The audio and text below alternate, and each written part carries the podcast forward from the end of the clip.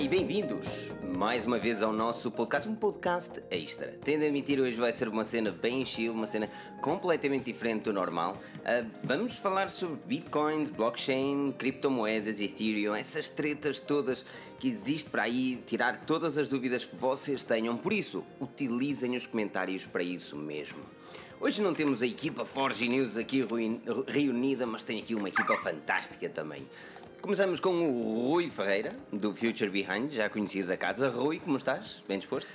Olá, boa noite. Está tudo bem mais uma vez e obrigado pelo, pelo convite para me juntar a mais um podcast aqui da, da Forge News. É sempre interessante, pá. Eu gosto de ter cá, pá. Tu és bom rapaz, pá. Tu és bom rapaz. Estás a torcer por Vitória também, por isso és bom rapaz, pá. Tu mereces, pá. E temos também aqui o Carlos. O Carlos que é uh, representante do dono, presumo, do canal Tudo Sobre Bitcoins, um, também já nos segui há algum tempo e, uh, e quando eu vi lá o logozito a dizer Tudo Sobre Bitcoins, pá, isto interessa-me, pá. E uh, pá, estive a ver alguns vídeos dele, que eu, os links estão todos na descrição, tanto para o Future Behind como para o Tudo Sobre Bitcoins. Um, e decidi então também falar aqui com o Carlos, para se juntar aqui um bocadinho, para falarmos um bocadinho sobre bitcoins, para perceber o, o que é que se passa com estas moedas, com estas criptomoedas e blockchain. Carlos, bem-vindo. Olá, fala-me um bocadinho do teu projeto. Pelo convite. Com certeza, é um canal que eu criei para os meus amigos. Inicialmente a ideia era partilhar com eles uh, alguns conhecimentos que eu fui adquirindo com a experiência. E depois pensei, pá, é pena estar a partilhar isto apenas com os amigos e decidi tornar os vídeos públicos e começou uma aventura em junho Está a ser interessante, com pouquíssimos subscritores, mas espero que hoje aqui com. ah, isto hoje tem de crescer, meu. Suba um bocadinho, suba um bocadinho. Ora, nem mais. Vai, vai já disparar o contador. espero que sim, acho que tinha uns 74, portanto, última vez que. Temos de, ir para, temos de ir para o 100, bem. Eu não sei, certamente toda a gente está aqui, vamos então subscrever o canal. Os links estão na descrição. Eu sei que está pouca gente, porque é, é pouco habitual nós fazermos uma live à, à, à quarta-feira, um, mas, mas, é, é, mas são assuntos interessantes. Assuntos, aliás, que eu já queria abordar há muito tempo e assuntos que eu já queria falar há muito tempo também também. Um, e também envolvi-me um bocadinho mais sobre isto, mas vamos começar pelo início. Uh, o que é Bitcoin, o que é blockchain. Blockchain parece-me mais importante. Rui, tu fizeste algumas peças relativamente ao blockchain. De uma forma simples, consegues explicar a quem nunca percebe nada sobre isso? Assim, na prática, blockchain é a tecnologia que está por trás das criptomoedas ou da maior parte das criptomoedas. As criptomoedas em si são tokens, são prémios um, que são dados aos utilizadores da rede de blockchain, portanto, e ou seja, a grande revolução que o Bitcoin provocou não está só no conceito de Bitcoin em si, mas está mais na questão da tecnologia e foi aquilo que nós vimos rapidamente. Por exemplo, o Ethereum também é muito popular porque porque criou uma outra blockchain que acaba por ter características que são mais apelativas para o maior número de utilizadores, enquanto o Bitcoin pá, foi feito e pensado para ser uma a moeda da internet, por assim dizer. Por exemplo, com o Ethereum consegues construir as chamadas aplicações descentralizadas, mas isto para dizer o quê? É no blockchain que, que tudo começa e se acho que, por exemplo, o Bitcoin está, está neste momento a, a ter a atingir valores recorde em termos de, de valor, isso deve-se muito ao crédito que a tecnologia blockchain está a conquistar dia após dia, porque as pessoas estão a perceber realmente, sobretudo as empresas, o futuro está ali. Aquilo pode ser o futuro da internet, aquilo pode ser a verdadeira internet 2.0. E como, é, e como, que... É que, como é que aquilo pode ser uma internet 2.0? Por exemplo, a internet dos dias de hoje ela está armazenada em algum local, certo? Nós temos servidores, o teu site, Future Behind, a Forge News, ela está armazenada num local físico, num servidor físico, alguns na Europa, ou dependendo do teu, não sei, nos Estados Unidos, qualquer coisa em que é que o blockchain pode ser o futuro da internet? Ele não vai ter um espaço físico em, em si, não é? Vai, vai. Ok, isto, por exemplo, tu, no caso da internet, normalmente nós referimos a internet tudo o que está online, mas é preciso fazer uma diferença que é a internet e a web. Por exemplo, quando estás a usar o Facebook, o Facebook está em cima da internet, ou seja, a internet é infra a infraestrutura, eh, é a tecnologia que permite que o Facebook exista. Mas o Facebook, para ter aquele formato, hum, aquelas funcionalidades, aquilo é web, ou seja, é okay. diferente. E aqui o, blockchain, neste caso, funciona mais ou menos dentro desta linha, ou seja, o blockchain vai ser a base que vai permitir criar, ou seja, vão existir diferentes blockchains, mas vão permitir criar uma camada de serviços e em baixo vamos ter sempre, sempre o blockchain. Carlos, uh, algo, algo a acrescentar? Parece que o blockchain Sim, será mais seguro do que a própria internet dos dias Sim. de hoje? É, é seguro ter, usar matemática com a criptografia e está provado que funciona, caso contrário o Bitcoin não valia 3 mil euros. Depois, para explicar um bocadinho melhor o, o, o, blockchain, acho que podemos dar o exemplo como se fosse um fecheiro. Quer dizer, cada bloco é, é um fecheiro na prática, um fecheiro de dados, que no caso do Bitcoin tinha até há pouco tempo um megabyte, uhum. é o espaço máximo de cada bloco, e depois a cada 10 minutos é criado um novo, que ficam encadeados uns pelos outros através da tecnologia cripto, criptográfica. Portanto, é impossível tu alterares um que está no meio sem alterares todos os que estão a seguir. Nossa. E, portanto, e depois, e depois está armazenado no local físico, está. É nos computadores das pessoas que têm uma carteira chamada Full Node, que é o nó completo, eh, que tem uma cópia, uma réplica de toda, todas as transações. Portanto, é uma base de dados descentralizada uhum. que funciona em cima do, do mesmo protocolo dos torrents, por exemplo. Ou seja, isso seria basicamente impossível de hackear. É, até agora foi impossível. Não quer dizer que no futuro não, não quer dizer, Exatamente, não quer dizer que venha aí risco, Satoshi outra vez. não, ao risco, mas a tecnologia vai evoluindo mais, mais depressa. Aliás, eh, uma coisa boa, o Rui falou aí também da, da moeda, as duas coisas não vivem uma sem a outra. Só, só blockchain sem moeda não funciona. Porquê? Uhum. A moeda é fundamental para garantir que os mineiros jogam pelo, fazem o jogo, o jogo certo. Ou seja, a, a, ganância dos mineiros é que faz com que a coisa funcione e seja segura. São eles que validam as nossas operações. Explica-me mais o que são esses mineiros. Isso, isso okay. são pessoas que pegam é como estás a minar ouro. Sim, é quase isso. É, simbolicamente é isso. Portanto, eles, tu fazes uma transferência para mim ou eu para, para ti e eu assino aquilo. E eles vão validar que fui eu mesmo eu que assinei, que não foi alguém a fazer-se passar por mim. Essas operações matemáticas têm um custo computacional e eles vão competir para ver qual é, que é o primeiro a conseguir minar um bloco. E o primeiro tem um prémio, neste caso, além das, das comissões de rede, que começam a ser cada vez mais significativas, porque há muita gente a utilizar, tem também os novos, geram as novas moedas até atingirmos o limite que são 21 milhões. No caso do Bitcoin, acho que é esse o valor. Uhum. E, e, qualquer, e, qualquer, pessoa pode, pode ser mineiro? Em teoria, sim. Hoje, na prática, é muito complicado. Hoje, ou estás na China e tens energia muito barata, ou então vais minar outro tipo de moedas mais, menos conhecidas e que acabam por compensar mais. Mas o, o, que, é, o, que, é, o que é que é necessário? Tens, tens ideia do que é, o que é que é necessário sim, para fazer sim. uma para, para minar? Obviamente eu cheguei, eu cheguei a experimentar minar com CPU e é para esquecer.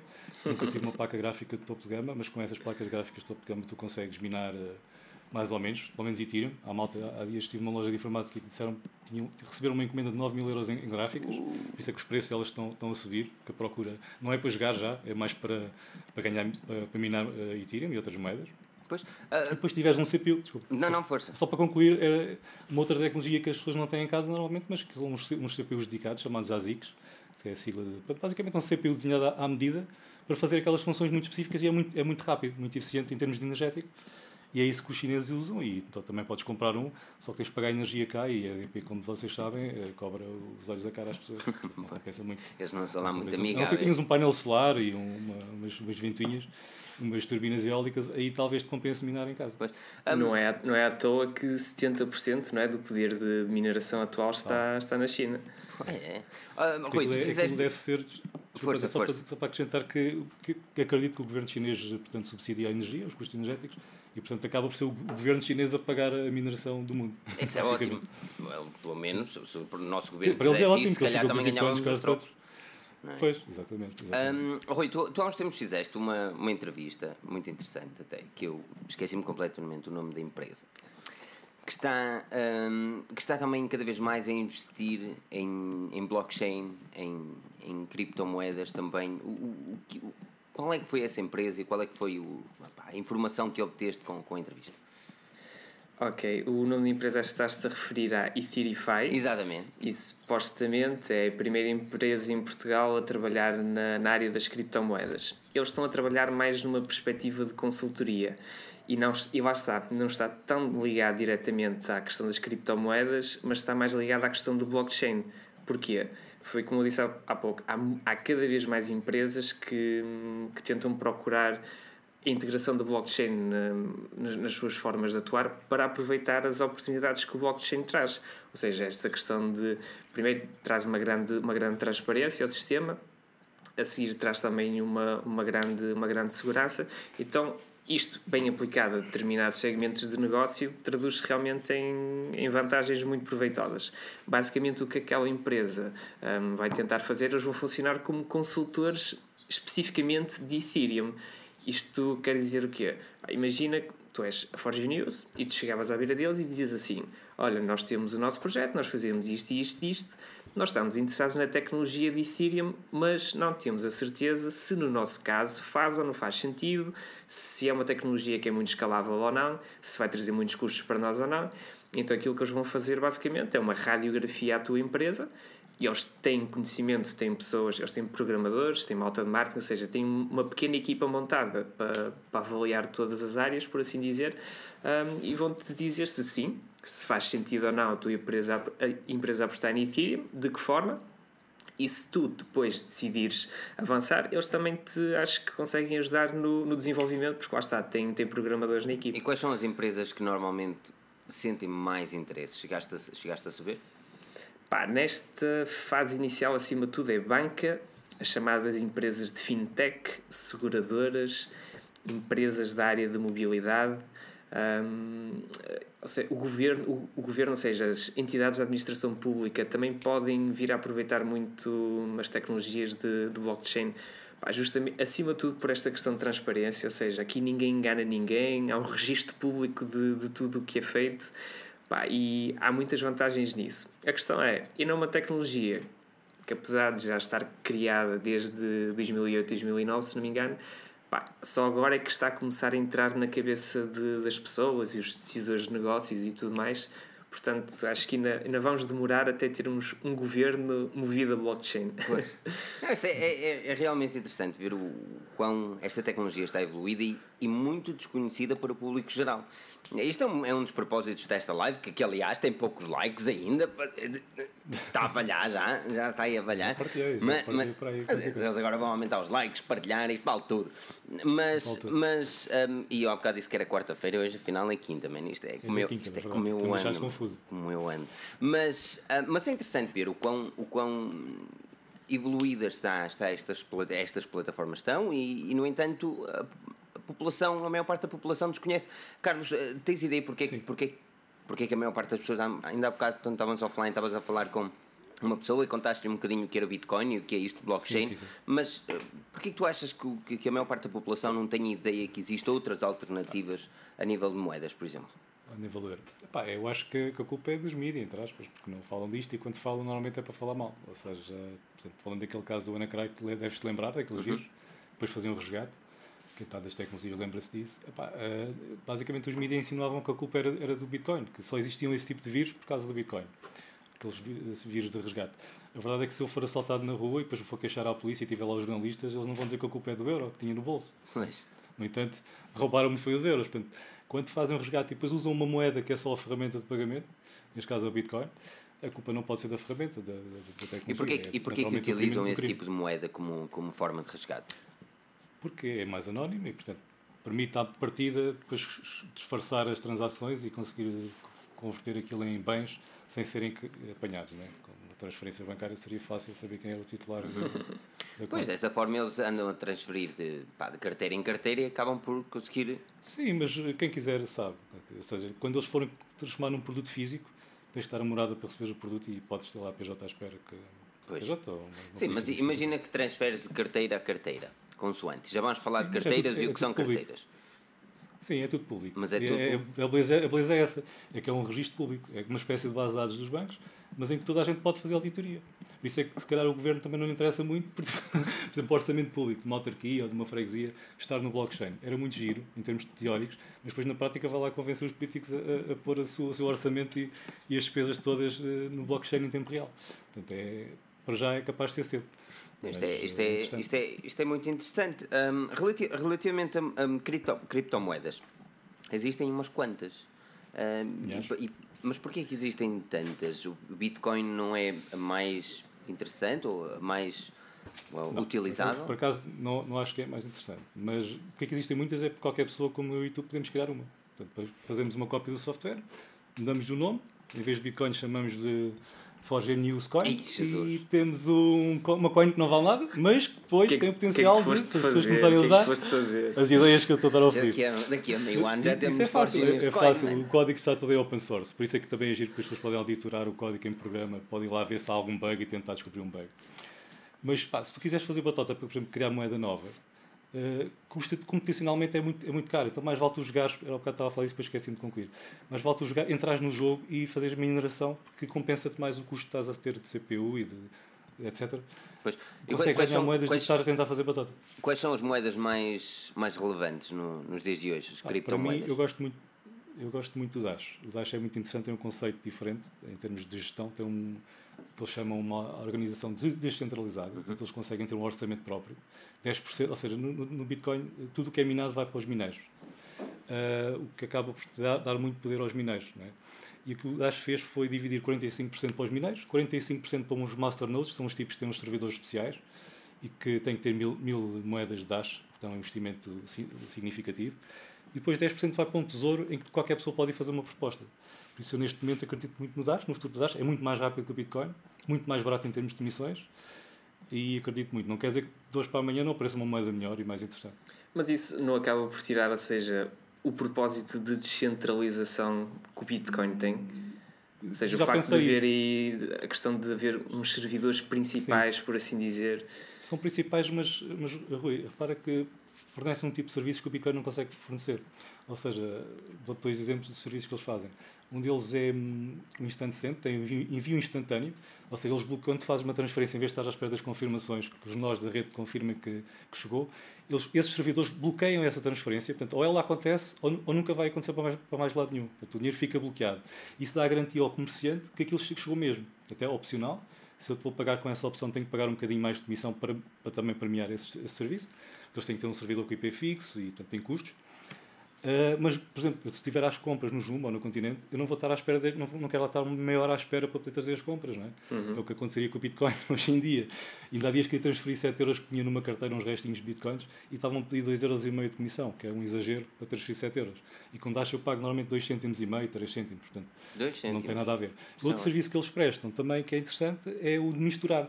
Ou seja, eles fazem uma espécie de pote algumas pessoas dizem que é lavagem de dinheiro e acaba por ser parecido, que é tu misturas moedas minhas, por exemplo, mostrávamos os três aqui moedas, todas de 1 um euro ou de 0,10 cêntimos, todas num pote e depois tirávamos a mesma quantidade cada um. E como misturávamos aquilo bastante, torna-se difícil tu saberes de onde é que veio o dinheiro. Esse tipo de serviço é garantido e, feito pela, pelos masternodes e, portanto, também, são, também merece, esse tipo de serviço merece um prémio por esse serviço que presta. Isto, Além de outras coisas sido... que vão, vão chegar no futuro. Isto tem sido, isto tem sido. Lá está, o Dash, por exemplo, é uma moeda que eu propriamente ainda não, ainda não tentei investigar. Tem, passei um bocado por Bitcoin, passei um bocado por, por Ethereum, mas, mas Dash ainda, ainda não olhei muito. Olha, mas... Um, mas, Rui, já, já, já investiste neste tipo de, de criptomoedas ou ainda és daqueles um bocadinho cético? Olha, eu não investi por um motivo simples que é quero perceber primeiro muito bem aquilo que vou fazer. Pá, e acima de tudo, eu já tinha dito isto noutra, noutra podcast em que tocámos de leve neste assunto e é o que aconselho toda a gente a fazer, que é há uma tentação muito grande em comprar Bitcoin, Ethereum, ou seja o que for, porque estas moedas são voláteis para cima e para baixo, mas ultimamente têm sido sempre para cima. E então há uma tendência para as pessoas deixarem seduzir pelo facto de ganharem dinheiro fácil. A questão é, ninguém nada, nada a ninguém. E esse dinheiro fácil rapidamente se pode transformar em muito pouco dinheiro. Pois. Portanto, acho que a melhor forma das pessoas se precaverem e de, e de fazer um investimento seguro, porque isto depois no fim, nesta altura ainda acaba por, ou seja, acho que é isto, ou seja, é fazer um, um investimento, um, a melhor forma de o fazerem é estudar bem o assunto.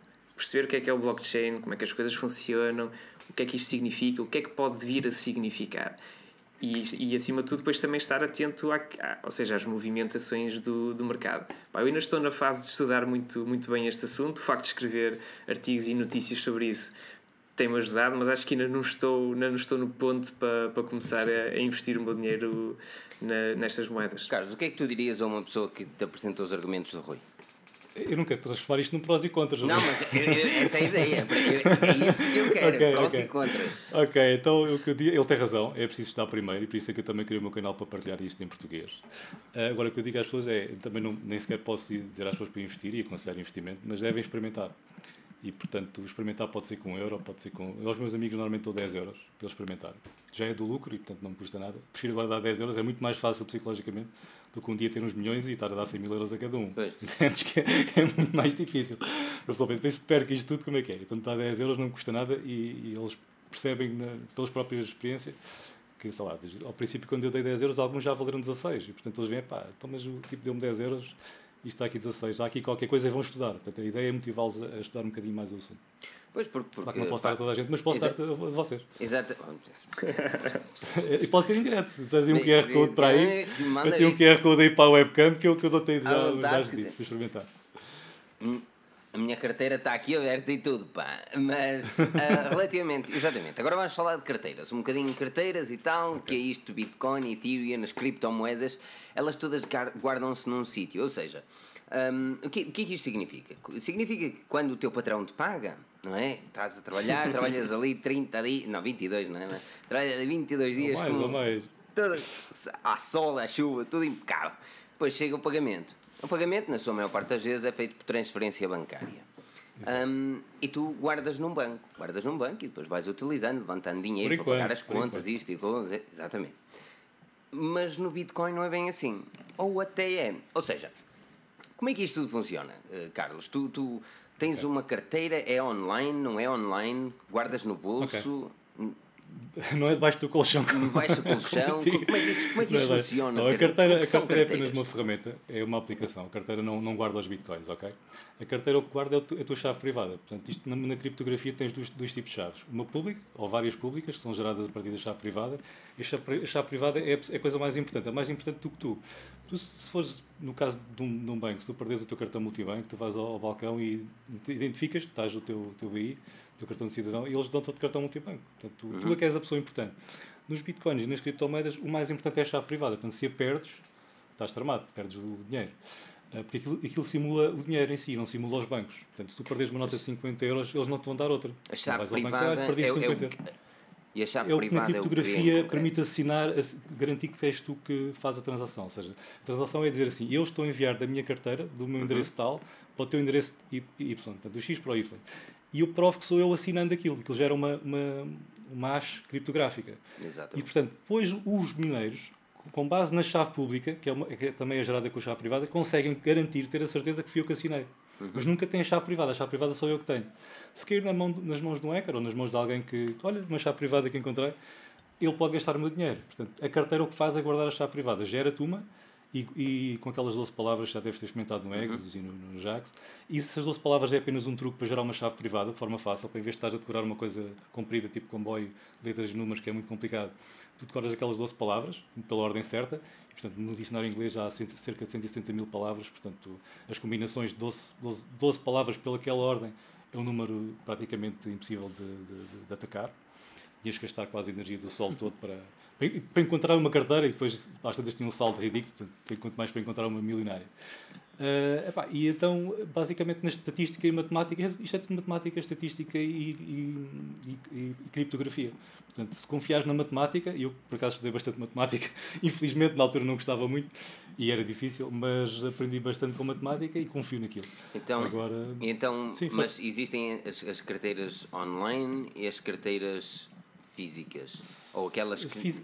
aquelas que, que estão contigo, mas que não estão suportadas em lado ah, nenhum? Deves estar a falar daquelas. Eh, tu tens, exato, USB, tu tens é as penas USB, depois tens aquelas não, que okay. estão, podem estar okay. no computador sem estar sequer okay. ligadas à internet. Isso é uma questão de segurança. E... Eu não tenho nenhuma dessas por USB ainda não experimentei nenhuma, é uma questão de Se eu tivesse muitos milhares, eu realmente queria ter essa por USB. A do USB, a diferença é que a chave privada fica mesmo naquele dispositivo eletrónico, portanto, nunca fica no computador. Enquanto que no Exos, por exemplo, tens lá um fecheirozinho encriptado com aquilo. Portanto, se entrar um hacker no teu computador, pode-te conseguir roubar esse fecheiro. Uhum. Portanto, há esse risco acrescido. No caso dessas por USB, uh, eh, estás mais protegido. Outra proteção mais barata ainda é ter em papel. Podes ter uma carteira em papel, imprimes um QR Code com a chave privada, depositas lá no endereço público o valor e depois guardas aquilo no envelope no cofre. Ou fazes várias cópias e guardas em vários cofres. Isso é mais seguro ainda. Só que depois queres utilizar não, não é muito prático. Esse já dá para guardar debaixo do colchão. Man, isto, já, isto, já dá. Isto parece... No colchão não, não, não, podes fazer xixi na cama e depois aquilo estraga. Tens em plastificar Mas, aquilo também. Sim, plastificar. Mas num cofre, ou, inclusive Ui, mesmo para, para fazer backups das 12 palavras, eu recomendo ah, sempre que as pessoas façam duas cópias. Porque se houver um incêndio, um terremoto, a pessoa tem a hipótese de recuperar outra não, mas isto, isto, ok, das carteiras. Um, Rui, tens, tens alguma questão? Faz o favor de pegar no, no bicho. Tem, olha, eu por acaso tenho uma questão porque eu uma vez, para, para fazer um artigo, um, criei uma conta no MyCeiling, que é uma, uma das aplicações que te permite ter, um, ou seja, gerar as tais chaves. Pá, e a verdade é que eu depois perdi basicamente um, a informação que tinha e, por exemplo, ainda hoje, já disse, estive a calcular, na altura tinha lá pouco dinheiro, tinha lá 5 euros. E, ou seja, a taxa que o Bitcoin está, está agora, se calhar devia ter lá 50. 50. É isso, 50, 55, não, não muito mais do que isso. Por acaso, olha, não sei se por acaso souberes de forma de recuperar isso. É, essa é uma carteira online, é isso? Eu essa não conheço, por acaso. Um, mas, mas, posso, é posso mas, mas, onde é a carteira? Aquilo é, de um, é uma aplicação que se chama Mycelium. Ok. E opa, na altura, isto em 2013, se não me engano, era das, das mais populares, mas pronto, isto é, é a minha história com carteiras, que é, eu tinha uma, pois. perdia e olha. Mas essa história, ainda bem que falas nisso, permitem contar, porque essas histórias repetem-se inúmeras vezes na, na internet, ok? A malta que em 2010, americanos sobretudo, que eram os geeks, né, que começaram mais nisto, que gastavam 10, 20 dólares naquilo e compravam um cêntimo cada, cada Bitcoin. E, portanto, com um cêntimo, com 10 dólares, conseguias comprar mil. Meu Deus. E depois vinham os vir, as carteiras também não eram tão seguras como hoje, não, não, não, faziam, não, obrigavam, não te obrigavam a fazer backup, e algumas já te obrigam. Pá, vinha um vírus ou formatavas o computador, esquecias daquilo. Ah, e é tipo, ah, era 10 dólares, não, não, interessa nada. Mas hoje em dia seriam 3 milhões de euros, ao preço de hoje. 3 milhões? 3 milhões de dólares. 3 milhões e qualquer coisa de dólares. Portanto, perde 3 milhões de euros. Então há aquela história muito conhecida. Há que pensar, de... estes 5 euros que o Rui perdeu, aquilo qualquer dia, se chegar a um milhão de euros, vai, vai custar um bocadinho. oh, Rui, então esta hora já podias estar a financiar a Forge News, man. Forge News, eu tenho um projeto próprio para financiar, que é este. Compravas, fazes o que fazem grandes empresas, compram os pequeninos e fica sempre maior. Não, é de, é de, por exemplo, eu neste momento estou a utilizar Exodus. Ok. Uhum. Uh, e aquilo que eu mais gostei nesta carteira, porque é, é, é multimoedas. Ou seja, eh, eu posso transferir, por exemplo, bitcoins para uh, Ethereums e vice-versa, ou para Dash, ou para qualquer outra. Um, qualquer outra, mas não tem Bitcoin Cash, atenção. Já vamos falar um bocadinho sobre isso. Um, e aquilo que, aquilo que acontece é que eu, eu achei que esta carteira, pela simplicidade, aliás, cheguei mesmo a fazer um artigo a dizer que esta era uma das melhores carteiras, porque eu, eu corri para eu, eu abri para cima de 10 carteiras, em tudo quanto era sítio. Uh, e, aquela foi, e esta foi eh, aquela que eu mais me identifiquei com a simplicidade para o utilizador banal. Uh, qual, é, qual é a carteira, Carlos, pela tua experiência, que para uma pessoa que não percebe nada disto e quisesse meter Sim. 10 euros no Bitcoin ou 10 euros em Ethereum ou Dash ou whatever, qual era a carteira que tu recomendarias?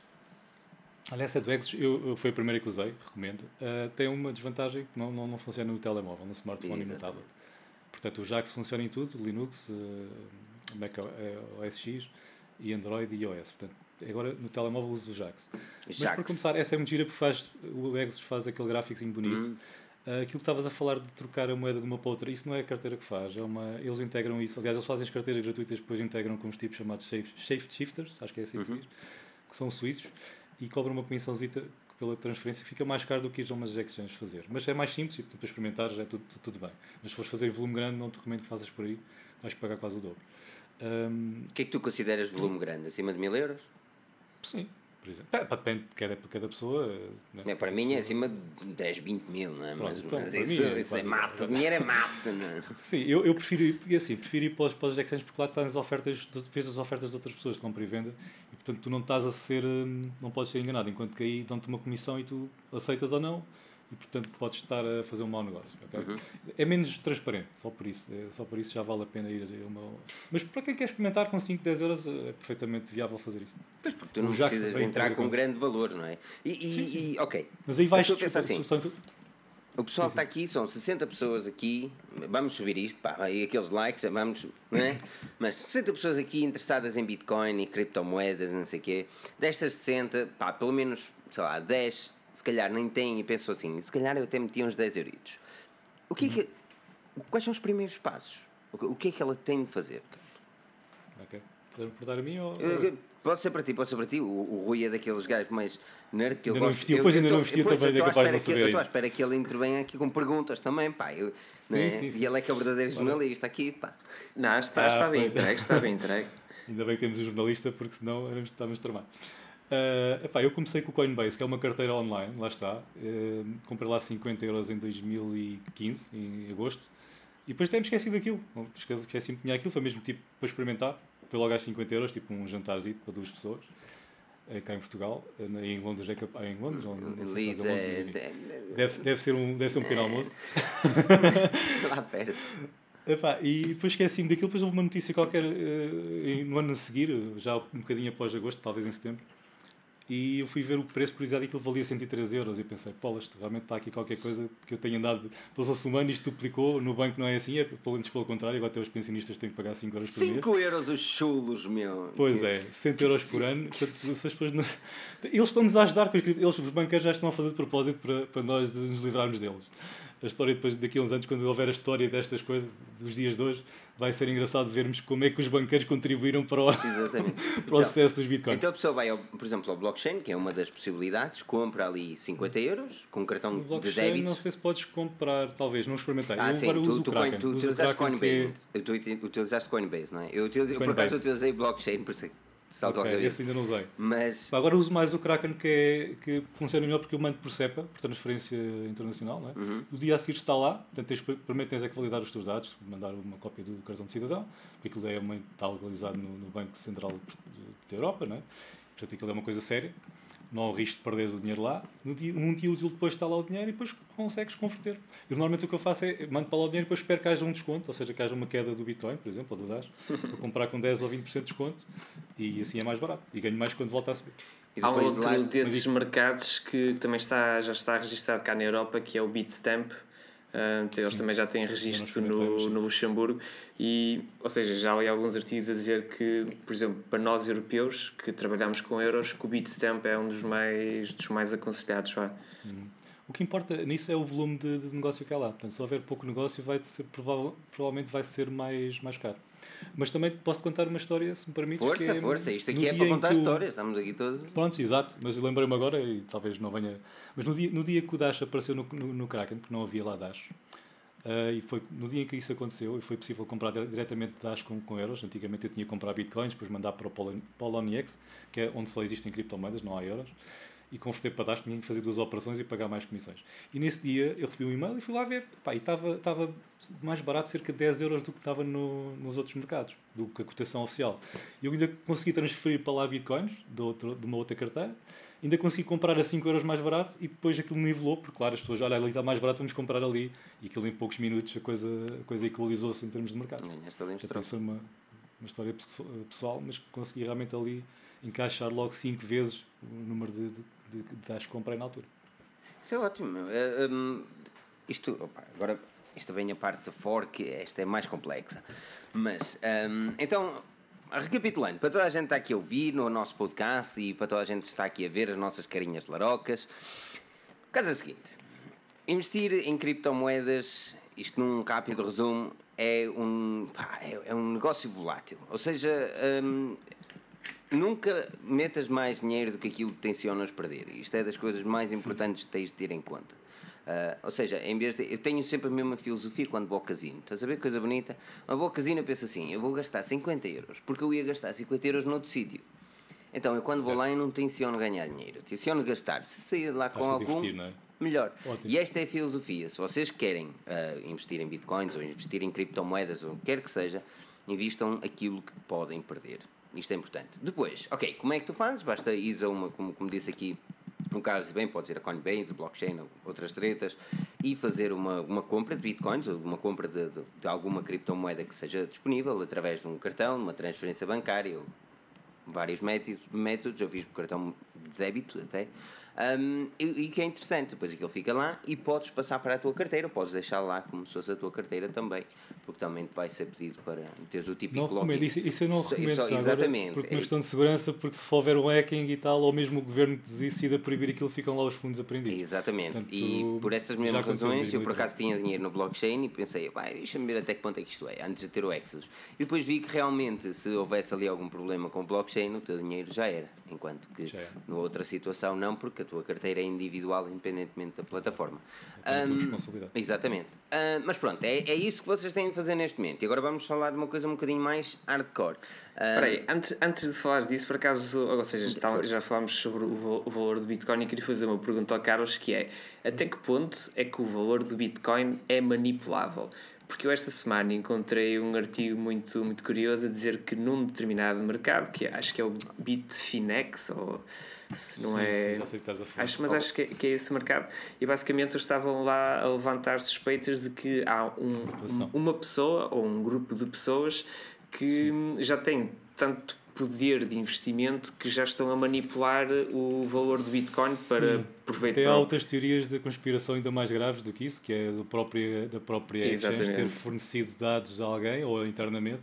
Porquê? Porque tu tens lá uma coisa. Aliás, essa manipulação, pá, isso dá pano para mangas, dá para, fazer uma conversa só sobre isto. Uh, porque os bancos já fazem isso, ou seja, no mercado de ações isso já acontece, ok? O mercado dos bitcoins é que é muito pequenininho, se tomares todas as moedas, elas valem menos que, que a Apple sozinha. Uhum. Portanto, são menos de 100 milhões de, de, de, dólares. E, portanto, é fácil um tipo um bocadinho mais rico chegar lá e manipular. Nesse caso, de, que o Rui estava a perguntar, Uh, o, que é, o que acontece é que existem umas operações chamadas stop losses, ou seja, tu dás ordens à espera que se cair muito, tens uma ordem automaticamente a ser disparada. Ok? O que aconteceu naquele dia foi com o Ethereum, salvo erro, foi. O Ethereum estava muito alto, e portanto foi com o Ethereum, mas não se estiver enganado, depois alguém há de corrigir nos comentários. o que é que aconteceu? Houve, houve, alguém que fez uma transação muito grande, uma venda muito grande, isso fez disparar ordens de outras pessoas. Porque aquilo baixou um bocadinho por causa da venda, havia muito mais oferta do que procura, baixou para ali 40 ou 50 euros e depois houve um, um, um efeito desencadeado por, essa, por, essa, desencadeado por essa operação. Ou seja, houve pessoas que pensaram, bem, se isto chegar aos 100 euros eu quero vender, outras disseram, se chegar aos 50 eu quero vender. E aquilo gerou um efeito dominó. Então, durante alguns minutos ou segundos, aquilo teve tipo a 40 dólares ou 40 euros. Isso era ótimo para comprar, meu Deus do céu. Exatamente. Depois houve malta que comprou, aproveitou para comprar nesse mercado. Eu por acaso não uso essa exchange. Mas houve malta que fez grandes negócios e outros que perderam muito porque. Venderam. Lá está, aconteceu isso e aquilo foi tudo automatizado. Pronto, e agora sobre manipulação ou não, isso já são teorias da conspiração, que é certo que isso pode acontecer então, no mercado isso, das ações exatamente, também. Exatamente, isso é, aliás é okay, como no mercado das ações, não é? Mas a questão Sim, é justamente essa, que é isto, isto já acontece no mercado das ações, mas é também de temer no mercado das bitcoins? Podemos é. esperar é. manipulações? A questão Sim, esta, mais, esta é a minha questão, mais. não é? Sim, eu, eu respondo diretamente, ainda mais porque é um mercado mais pequeno. Portanto, enquanto tu para manipulares a Apple tens que ter muito capital. Por quanto é que vale uma ação da Apple? Acho que é 900 dólares, se não me engano. Não, está mais barato. Mas uma altura, queria, Pronto, uma mas... altura queria comprar uma, aquilo não estava muito mais de 100 e tal. e lá está, e não podes comprar meia ação, não é? é uma coisa que nos pois. bitcoins tu podes e às vezes as pessoas não sabem. Tu não precisas comprar 3 mil euros de, ou 3 mil dólares de, de um bitcoin, podes comprar 105, 0, 0, 155 a share price neste momento está. Ok, então eu fiz confusão com outra, com outra empresa qualquer, com a Amazon talvez. Uh, pronto, esse preço, o que, que é que esse preço significa? É o preço do último negócio feito. Então, ou seja, alguém acordou fazer aquele, aquele, aquele preço. Se eu te convencer a comprar as mundares por 300 euros e tu compras, é o, último preço que, que aconteceu entre nós. Claro, estava a ser um bocadinho burro porque custa 160 mais ou menos agora. É? Mas é isso que acontece nos mercados. Há lá pessoas a fazer ofertas de compra, outras a fazer, a fazer ofertas de venda. E depois, quando se encontra o preço, esse é, é, o último preço. Nas ações é a mesma coisa. É, é, ridículo, mas é assim. Portanto, não é pelo valor da coisa, não é pela, Apple vender muitos ou menos, mais ou menos telemóveis que vale o que vale. É pela expectativa, é também especulação de que o próximo iPhone vai vender mais uns milhões ou não sei o quê. E portanto nas moedas acontece isso também, há muita especulação e como é um mercado mais pequeno é mais fácil de manipular. Mas isso é uma coisa que se resolve com o passar do tempo. Portanto, mais 10 anos e esse problema está resolvido. Aqui o Mr. Tiago André diz ele, estou a criar uma wallet neste momento agora e os Açores aparecem como opção, sendo Portugal obviamente o país. Existe alguma diferença de ser das ilhas ou não? Não. Presumo que não. não é tudo igual. Só pelas horas. É, é, pelas, é a única diferença, é a única diferença é o sotaque, mano. Que isto, não é nada aqui. É, o sotaque de Guimarães aqui. Tu, tu, isto, isto, é, e agora tem os Açores, Madeira. O sotaque da Madeira é que é tramado para mim entender. Mas os Açores não é pior para entender. Pá. Mas, mas isto, isto, okay. isto para dizer o quê? Vamos agora vamos fazer. Rui, alguma questão? Não, não, para já está tudo tu bem. há bocado disseste, ah, eu li um artigo, mas não citaste fontes. Há bocado, antes de entrar, não, mas existe, ah, não existe, citas existe, fontes. Existe, o gajo vira-se para mim, o Rui offline, hoje à tarde, diz, ah, tu és um gajo que não cita fontes. Eu não cita fontes, man, eu não cito as pessoas. As é fontes internet, é internet. Não, posso, posso dizer que a fonte é, é um site chamado HackerNoon. Uh, HackerNoon.com. Isso é verdade, isso aconteceu. Eu seguir, confirmo que isso aconteceu. Anda a seguir não é um boato, é não é um boato. Beat, beat, beat News ou qualquer coisa assim também. Uh, Crypto News. Ah, o Filipe, ele só está a fazer estas, estas lives porque ele quer enriquecer com isto. Eu vejo eu isto nos olhos dele. Eu quero, eu quero, eu quero olha, eu vou, eu vou contar uma história interessante. Eu, eu há, há, uma semana, há uma semana tinha 100, 100 libras, minto, 95 libras em Ethereum e em Bitcoin, em conjunto. e uma semana depois já tem mais 44 libras, o que é bom, o que é bom. Não, minto, tem 144 é libras. Ótimo. O que é ótimo que custaram zero, não é? Exatamente, agora. Não tiveste de trabalhar para isso? Mas houve, houve, uma certa parte, e uma parte minha, aliás, que tirou algum dinheiro do Bitcoin uh, para meter na Ethereum, muito por causa do, do hard fork. O que é que aconteceu? Ora, no dia 1 de agosto aconteceu uma coisa interessante e ninguém sabia o que é que ia acontecer ao Bitcoin. Se ia valorizar, se ia desvalorizar. O que aconteceu é que foi, uns fulanos acharam que o Bitcoin devia ser feito de uma maneira, outros fulanos disseram não, não, isto está bem como está. E, e aqueles fulanos disseram, não, vamos fazer de outra maneira, fizeram e criaram o Bitcoin Cash. Uh, Rui, tu fizeste uma peça fantástica relativamente a isso. Um, estás a ver aqui, o link está na descrição, vejam, vejam os artigos Future Behind. Peça fantástica relativamente a isso. O que, que é que aconteceu, o que é o hard fork um, e o que é o Bitcoin Cash e o Bitcoin? Pá, em bom rigor, o Bitcoin, enquanto, enquanto tecnologia, tem, tem algumas limitações. Eu acho que ele, quando, quando o Satoshi Nakamoto concebeu o conceito de Bitcoin, eu acho que se calhar nem ele esperava que isto, que isto viesse a tornar-se tão, tão popular. E, e, a verdade é que, fruto da popularidade do Bitcoin, já. Ou seja, existem limitações e as limitações do. Seja, sobretudo a nível de, velocidades de, transação e, e, tudo mais, ou seja, e a quantidade de informação que consegues juntar, juntar num bloco. E também é um bocado por causa desta, destas limitações do Bitcoin que surgiram muitas outras Bitcoins. Por exemplo, há bocado o Carlos, quando estava a falar no Dash, aparentemente o Dash tem aqui algum conjunto de. Ou seja, resolve um conjunto de problemas que, que o Bitcoin neste momento apresenta.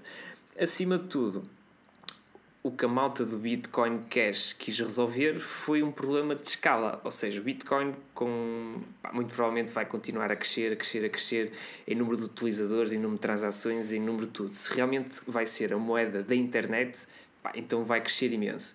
Só que a estrutura tecnológica do Bitcoin não, não está propriamente preparada para isso.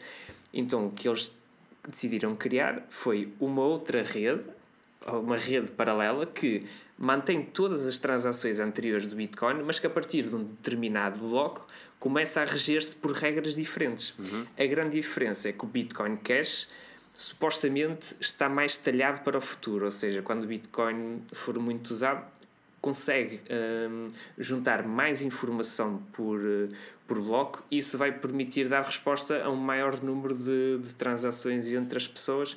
Portanto, pá, vamos dizer. as transações seriam mais rápidas. E também, também. Ou seja, por exemplo, é, o Bitcoin neste momento é um bloco, um mega, e o, e o Bitcoin Cash pode até 8 megas por bloco, se não estou em erro. Exatamente. Estás bem informado, estás muito bem informado. Carlos, algo, algo a acrescentar? Falar disso. Ele disse basicamente tudo. A questão é que fizeram um upgrade, basicamente, porque isso, isso, ou seja, se tu quisesse passar do mega para meio, para meio megabyte, era fácil, porque cumpre as regras anteriores. Quando queres aumentar o tamanho do, do bloco, portanto, estás a escrever um fecheiro maior, uh, tens que fazer um hard fork. Tem que ser uma coisa que, tem que é preciso haver um consenso. Ou seja, como não há ninguém que organiza, não há um banco central a gerir as moedas, tem que haver um consenso de mais de 50%, mais uma pessoa, uh, decidir adotar uma outra tecnologia. E quem é, quem é que criar uma outra tecnologia? Neste caso, eu sei que veio de, de, de, uns tipos que tinham uns casinos online com, com bitcoins e queriam fazer transações de valor baixo e estavam com dificuldades em fazer com bitcoins. Porque pagar 2,5€ para apostar 1 euro é só, só estupidez, não é? Uh, eles, eles, tinham esse interesse já há muito tempo, que andavam. Aliás, este debate já dura anos. Okay? Este debate dos bitcoins deve ser 2 megas, deve ser 4, isto arrasta-se há anos. Como não há ninguém que mande, isso arrasta-se imenso tempo. No Dash, como tem uma organização centralizada, ou seja, quem tem um Masternode, quem investe mil Dash, eu não tenho nenhum, infelizmente uh, tem o poder de, de, voto e, portanto, pode decidir fazer as coisas de forma muito rápida. Eles aumentaram, salvo erro, a capacidade do, do Dash tipo em duas semanas. Porque houve uma proposta, os mineiros, os donos dos maçanodos votaram e ficou resolvido. Com, com, com, com, o Bitcoin isso não acontece e, portanto, é preciso criar moedas novas para resolver os problemas. E, portanto, estão a criar uma moeda que, ao fim e ao cabo, já está o problema resolvido com outras moedas, percebes? Mas, e na tua bem. opinião, ou seja, daqui a 5 anos, achas que vamos ter as duas ainda? Uma, talvez, vai, talvez. uma vai morrer e a outra vai sobreviver. Que é, qual é a tua opinião sobre isso? Pode acontecer as duas coisas. Portanto, pode acontecer que o Bitcoin Cash suba muito e, e, os, e, os, promotores da ideia até já disseram que se tiver mais mineradores, mais capacidade de mineração do que o Bitcoin, vão só chamar Bitcoin e o outro desaparece, porque deixa de ter, ter impacto. Ou seja, se atingir um preço igual ou superior, eles vão deixar de chamar Bitcoin Cash e passa apenas a chamar-se Bitcoin. Ou pode acontecer também que surjam outras moedas ou, ou outras que subam. Portanto, o Bitcoin, para mim, o Bitcoin como está, até estava boa. Por, por, porquê? Pode funcionar como o ouro funciona hoje em dia, portanto, como uma moeda de referência. Não para fazer transações rápidas, ah, okay. nem transações de baixo valor. Ficamos sem internet, não. Ok. okay. Mas para fazer uma reserva de valor, funcionar um bocadinho como, como o ouro funciona hoje em dia. Portanto, e nesse caso já funciona bem com o Megabyte. Isto, isto, isto, ok, isto é, é uma boa questão. E, eh, por exemplo, e agora uma questão, até para eu tirar as minhas dúvidas. E onde é que tu compras o Bitcoin Cash? Porque eu já andei, okay. eu já andei atrás de tudo. Pois é, a minha carteira não dá para comprar. E honestamente, ter de criar uma carteira só para ter Bitcoin Cash, para mim não é uma grande. Okay. Compras aonde? Isso é, mais uma vez, no Kraken. Entretanto, se tu já tinhas Bitcoins antes, eh, ficaste com duas. Portanto, no Kraken, quem usava Kraken, eu recebi o e-mail e acabei por comprar também. Não tinha nenhum. e acabei por comprar na véspera de um dia 31. Comprei alguma coisa para experimentar as duas e fiquei com as duas. Portanto, depois no dia a seguir vendi o Bitcoin, comprei um bocadinho mais Bitcoin Cash lá. Pá, agora tenho um bocadinho, mas só para experimentar. Tenho um Bitcoin de cash e qualquer coisa só aquilo para. Subiu, para aquilo subiu consideravelmente nos primeiros dias. Subiu, subiu. Depois já voltou a descer. Pá, vamos ver. Eu se chegar a zero também não perco muito, mas foi para experimentar. E o Bitcoin voltou. Gosto de experimentar das coisas para poder falar. De... O Bitcoin voltou a bater recordes, não é? Agora está nos 3 Sim. mil? Elas juntas valem mais do que o Bitcoin eh, valia antes, portanto foi bom para, para no geral foi, foi bastante positivo. Sim. É, é, isto, agora está aqui uma questão interessante, o Daniel. Um, Daniel Carvalho que diz. Um, espera aí, que eu perdia. Está aqui. Os terminais contactless payment dá para pagar com o smartphone via NFC. Isto vai depender de uma coisa séria, que é se tu tens ou não uma forma de pagamento com o Bitcoin. Um, Carlos, as aplicações que tu tens no smartphone das carteiras não dão para fazer pagamentos ou é só também para, é só para armazenar valor? Não, é, estas têm no Android, o Jax, por exemplo. Já faz pagamento? Aqui, já faz pagamentos. Por contactless, acho que não. Pelo menos não. Posso mostrar, não sei se conseguem ver. Podem ver o saldo e tudo. Aliás, viram o QR Code, até podem mandar um bocadinho de acho. podem mandar um bocadinho, que eu aceito. Uh, epá, é, eu passo, a forma mais fácil de fazer agora é, é lendo um QR Code. Portanto, se tiveres uma carteira igual a esta, eu leio o teu QR Code, fica o teu endereço, para não haver enganos ao escrever, porque se escrever à mão é fácil uma pessoa trocar um número por uma letra, ou uma letra uma, uma maiúscula por uma minúscula, e aquilo vai logo para a outra pessoa. Daí é preciso ter muito cuidado. Antes de confirmar, verificar bem se o endereço é aquele que. Já ouvi dizer que existe um vírus agora para o Windows. Hum? Se tu fizeres copy-paste do endereço de Bitcoin para pôr numa carteira, o vírus detecta que é o endereço de Bitcoin e troca-te por o endereço do, ah, do, do gajo sério? vírus. Portanto, é preciso ter cuidado com isso. É preciso ter cuidado com isso. Uh, isso, não, isso não é para Mac, pois não? Ah, para o Mac ainda não. Toda eu também uso Linux na parte das máquinas, por isso não... Sabes porque é que não é para Mac? Isso é usado por tão poucas pessoas que nem, nem é vale a pena o é trabalho. É só Elite? É verdade. Mas há cada vez mais visto para Macintosh, portanto, põe-te a pau. Mas, mas então, ok, então uh, pá, não, não é uma cena de outro mundo fazer um, um pagamento via Bitcoin.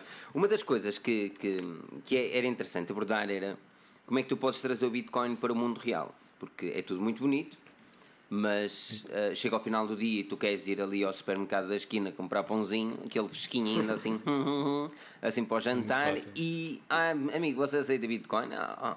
Cara, amigo, o que é isso? não, não, não aceitam porque não sabem o que é Exatamente, e o que é isso? Pronto. Então, e como é que tu transformas um, o Bitcoin ou, ou, qualquer outra moeda, criptomoeda, em moeda de vida real? Como é que okay. tu fazes, Carlos, para, para dizer assim? duas perguntas. Vou ali à esquina e compro. Aquilo que eu Se eu não me esqueço das duas. Pá, o, transferir para euros é a mesma coisa que comprar eh, Dash ou Bitcoin, é o processo inverso. Portanto, vais à Kraken na mesma, metes lá os Bitcoins e compras euros e depois transferes para a tua conta. Pá, eu não faço isso, evito fazer isso ao máximo. Porquê? Porque na minha conta bancária os euros não crescem e os bitcoins vão crescer. Pois. Agora faço quando preciso realmente, quando pagar alguma coisa, uma despesa extraordinária, férias ou qualquer coisa. Se bem que vou cada vez mais usar cartões da rede Visa para isso.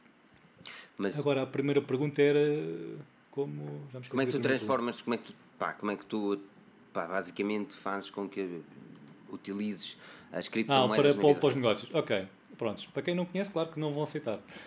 O, a forma de aceitar, o que eu agora tendo a fazer quando vou. Aliás, eu sempre vou a algum sítio pagar alguma coisa, eu pergunto se aceitam bitcoins. Só para deixar, para ver se a pessoa sabe o que é, se não sabe.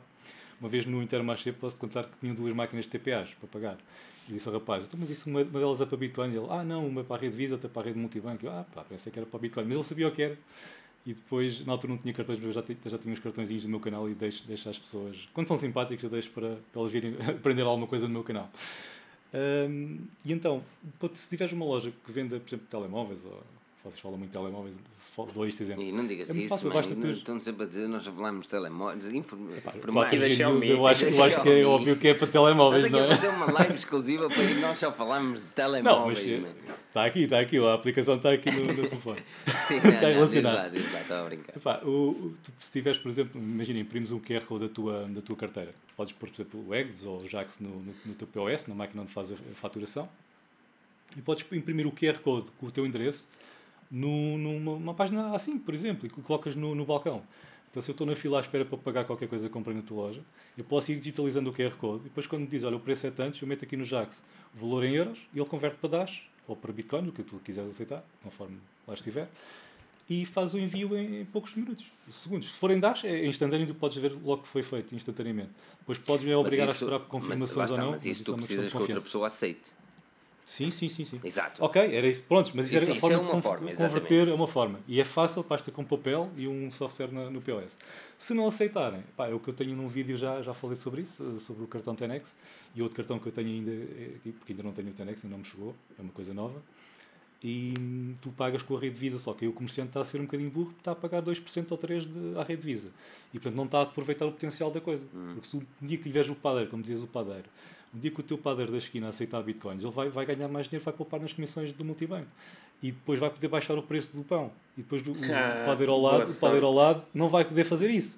Então, para fazer isso, vai ter que também que aceitar. Portanto, a, a, a partir do momento que uns aceitem, os outros vão ter que ir atrás para poupar nas comissões do multibanco, do Visa. Aliás, há sítios que já não aceitam. Lembras-te do Pingo Doce em Portugal não aceitava uh, dinheiro uh, multibanco até aos 5 euros? Uma vez que aconteceu-me isso e foi ridículo. Tinha uma fila enorme e eu disse à pessoa, ia pagar com o multibanco, ele disse, ah, por 5 euros não pode ser. E eu saquei de uma nota de 20, ou até 50, não me recordo. Ah, não tenho troco. Problema seu, eu queria pagar com o multibanco. E a pessoa atrás de mim disse, pois, ele tem razão. Eu logo a mandar vir. Eu, por acaso, é raro ir ao Pingo Doce, mas nem aconteceu isso. Agora já aceitam. Mas lá está, quer dizer, eles queriam poupar e fizeram bem, fizeram as contas e perceberam, pá, até 5 euros estamos a perder muito dinheiro, estão a pagar para aí 10% de. há uma parte que é fixa na comissão. Uh, pá, e realmente, a partir de 10 a 15 euros é que começa a compensar receber por multibanco ou preferências multibanco, é, as comissões são quase iguais. Por exemplo, eu tenho aqui, eu ia dizer que tenho aqui, mas eu não sei de uma coisa, não sei da minha carteira. Um, exato, eu, eu, provavelmente. Eu mandei, mandei vir um cartão do, do Chapo, e na bocado estamos a falar disso, que é, que é uma das. Aliás, cheguei, cheguei a escrever sobre isto também. Um, e, um, e aquilo, que, aquilo que basicamente faz é, é, é isso. É, aquilo que eu faço é, por exemplo, eu tenho aqui o dinheiro na minha carteira uh, na Exodus, ok? Depois eu digo assim, opá, vou, vou passar vou passar 200 euros para lá e esses, esses 200 euros são aqueles que me vão dar para um dia. Não é? Eu sou um gajo rico. Bitcoins. Pessoas, 200 euros em bitcoins, não é? 200 em bitcoins. euros em bitcoins. Tudo em bitcoins, ok? Nós estamos a falar em euros, mas o que existe lá são bitcoins. Exatamente. Mas eu digo assim, não, ok, vou gastar, numa semana vou gastar 100 eh, euros. Passo 100 euros para, uh, o Bitcoin, para o Chapo, para o tal cartão físico, que é outra carteira, mas que tem uma cena física. Que tem um sim, cartão. Sim, sim. Então eu dirijo-me a qualquer lado, a literalmente qualquer lado, ou mesmo a uma caixa multibanco, e posso levantar em dinheiro Exato, o dinheiro físico, real, ou fazer pagamentos com bitcoins, que na verdade estou a fazer o pagamento na moeda atual. Não é? Do Sim, euro. Agora disseste, disseste uma coisa que eu sou obrigado a dizer uma coisa. Disseste, falaste do dinheiro físico real. E eu convidava-te a ir ao banco pedir: olha, mostra-me lá o dinheiro que tem aí no cofre, Exato, o meu não. dinheiro que está aí no cofre. Eu, eu, eu, consigo, consigo, compreender isso tudo. E, e aliás, aliás uh, qual é foi o artigo que eu escrevi? E, e mencionei isso, que, que o dinheiro na verdade não existe. Existe é o, a, a, memória das transações. É uma base de Exatamente. Um, mas mas, mas torna-se cada vez mais fácil. Aqui, por exemplo, Ginger Ale, que eu adoro Ginger Ale, por acaso, pá, bem, bem, bem bacana, um, pergunta e faz uma, uma, uma questão interessante que, que era relativamente à às taxas. Epá, e agora perdi-me hum. eu, eu perdi na questão. Quem que paga, se calhar? Está aqui. Quem que paga as taxas? Okay, diz, e depois como é que se desconta para a reforma e segurança social? Uh, Rui, queres, queres, queres entrar nisso? Epá, posso entrar e dizer que há muita malta que, que não desconta aquilo que ganha. É, é um bocado por aí. A questão é interessante é que neste momento o Bitcoin é, e as outras moedas regem-se elas próprias, ou seja, é o próprio mercado que está, que está a definir. Aliás, como tivemos o exemplo do Art Fork, que é a comunidade Bitcoin, parte dela não estava satisfeita com o rumo que o Bitcoin estava a ter, portanto, vamos decidir criar um Bitcoin mais potente. E, e basicamente foi isso que criaram. Pá, relativamente a essa questão de impostos e tudo mais, eu posso dizer que tu, quando submetes o teu IRS, apesar de ainda não haver lá nenhum quadradinho específico que diga declara aqui os teus bitcoins, os teus ganhos em bitcoins, tu em condições normais e se fores uma pessoa extremamente Correta. íntegra, ou seja, que não queres fugir, que não queres fugir aos impostos e tudo mais, há lá um quadradinho onde tu podes basicamente declarar todos os outros teus ganhos. Ou seja, Sim. pronto, só sei porque é que eles não vão criar uma categoria para todos os possíveis ganhos que existem na nossa vida. Portanto, há lá um quadrado que é tipo os outros, estás a ver? Quando estás a selecionar opções e não sei o que, há outros. E tu, se quiseres, podes colocar aí as tuas, ou seja, os teus rendimentos com, com bitcoins. A questão é, como isto é tudo um mercado não regulado, pá, eu duvido que alguém tenha, tenha declarado não, mas bitcoins. Atenção, Rui, que, que não é assim tão desregulado como isso, porque quando compras eventos, trocas euros por bitcoins e bitcoins por euros tu tens que vais pelo Kraken, por exemplo, ou pelo Coinbase, eles estão registrados no Banco Central Europeu. europeu. Portanto, Seja, o Estado, se quiser, sabe dessas operações. Exatamente, se é contra a lavagem Agora, dinheiro, tens de mandar uma não convertes para assim. euros, se não convertes para euros, eles não conseguem saber. Agora, citando a fonte, a fonte dessa, uma, uma fonte sobre isso, sobre se uma notícia no, no, Jornal Económico, não, Jornal de Notícias, Jornal Notícias também faz notícias não, agora? Não, não, Jornal ah, de bom. Negócios, já foi no Jornal de Negócios. Parecia, Jornal de Notícias ultimamente tem tudo menos notícias. Pronto, eh, eu não leio jornais, mas essa, essas interessaram-me e fui ver. Eles procuraram as finanças, falaram para as finanças a perceber qual, qual era a atitude a, ter e, e, tiveram respostas diferentes. A primeira vez a pessoa que atendeu disse: pá, isso não, não há lei nenhuma, você não declara nada, que isso, eu, era o que eu fazia. Depois falaram com outro que disse: Ah, eu não sei, vou procurar ao meu chefe e depois entrou em contato. E entrou em contato dois dias depois dizer que sim, que teria que declarar e seria como rendimentos obtidos no estrangeiro. Que é ridículo, por se negociar Mas... contigo com alguém que está em Portugal e tiver rendimentos disso. Engraçado é que nos Estados Unidos, por exemplo, tu tens de declarar Bitcoin como se fosse um asset, ou seja, como se fosse uma sim. casa que tivesses comprado e tens de declarar como sim, sim. Um, Agora, algo físico em vez de propriamente valor entrar. Sim. É. Mas o entendimento que existe na Europa, e pelo que sei, também conversas com o advogado, estou em negociações para criar um negócio relacionado com isto, e o entendimento que existe na Europa é que tratar o Bitcoin como se fosse uma moeda estrangeira. Porque não são, não é, como não é gerida pelo Banco Central Europeu, tratam-no como se fosse o real ou outra moeda qualquer estrangeira. Uhum. E tu, se reparares, tu fores ao Brasil, por exemplo, ou outro país qualquer que tenha outra moeda, se tu comprares cá o real e levares, imagina, achas que precisas de mil reais, por exemplo, e depois sobra-te, ou entretanto, quando lá estás, o real se dispara, qualquer razão, descobrem mais um poço de petróleo, aquilo, se, se tu trouxeres mais reais ou quando vens para cá converteres o que sobrou em euros, vais ter ganhos e não declaras em lado nenhum. Nunca declaraste, nunca foi obrigatório. É, é, é impossível, de, como é papel e é? dinheiro, é impossível de controlar isso. Tanto que os bitcoins acontece um bocadinho a mesma coisa. Não quer dizer que as pessoas não tenham que declarar. Eu, como é óbvio, se quiser comprar um carro ou uma casa com os lucros, vou ter que declarar. Porque são coisas que têm que ficar registadas. Não é? E depois, se aparece ali com 100 mil euros ou 200 mil então é o quê? Negócios esquisitos, é lavagem de dinheiro, tenho que explicar como é que eu consegui. Que é isto? claro, tenho que explicar como é que consegui aquele dinheiro e, portanto, naturalmente vou explicar, comprei aqui este preço e tenho os meus registros em Excel. Fiz desde o início. Pá, mas para quem não tem as finanças que vão à procura, por exemplo, conseguem encontrar estes registros. Uma das coisas interessantes neste tipo de cartões, por exemplo, do Chapa, do, do Chapo, que o Outsiders by Team estava aqui a perguntar se dá para funcionar como um cartão de crédito. Não é propriamente não. crédito, ok? Mas existe, existe uma possibilidade de comprar online, algo que a maior parte dos débitos em Portugal não deixam, porque tem de ter aqueles três dígitos atrás, metem nojo. Pronto, um, em Portugal o que eles fazem é ou pagas mais uma mensalidade ou tretas de género e tens a possibilidade de fazer pagamentos online e tem aqueles três dígitos atrás, sim, ou sim, é o CPV, se chama CP, CPV, sim, CVS, uh, CV, CV, qualquer coisa. Um, mas, por exemplo, o, o Chapo dá-te um cartão que é Visa, é débito, não é crédito. É pré-pago. É, é um exatamente, pré é pré-pago. É, ele diz no cartão prepaid.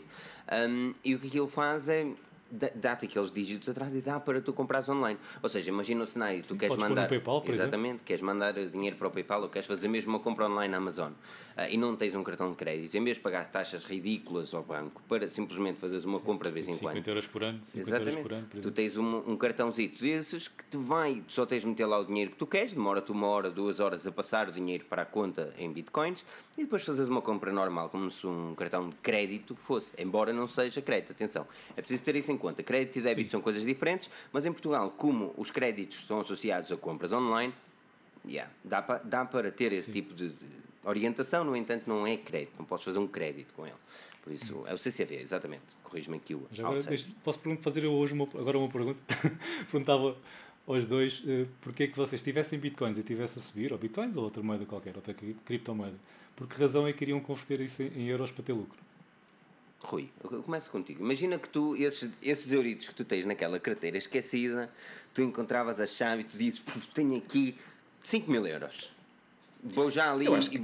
altamente férias ou deixa de estar? Eu acho que a razão neste momento é simples, que é, imagina, pá, já ganhei 10 mil euros em, ou seja, com, com os meus investimentos que as apostas têm feito em bitcoins tendo em conta que há poucos sítios que aceitam bitcoins e eu ainda tenho que comprar as coisas em euros, ou seja, ou uso o cartão, como vocês estão a dizer, mas se não usar o cartão, pá, vou ter que fazer a conversão para, para o dinheiro do mundo real, por assim dizer.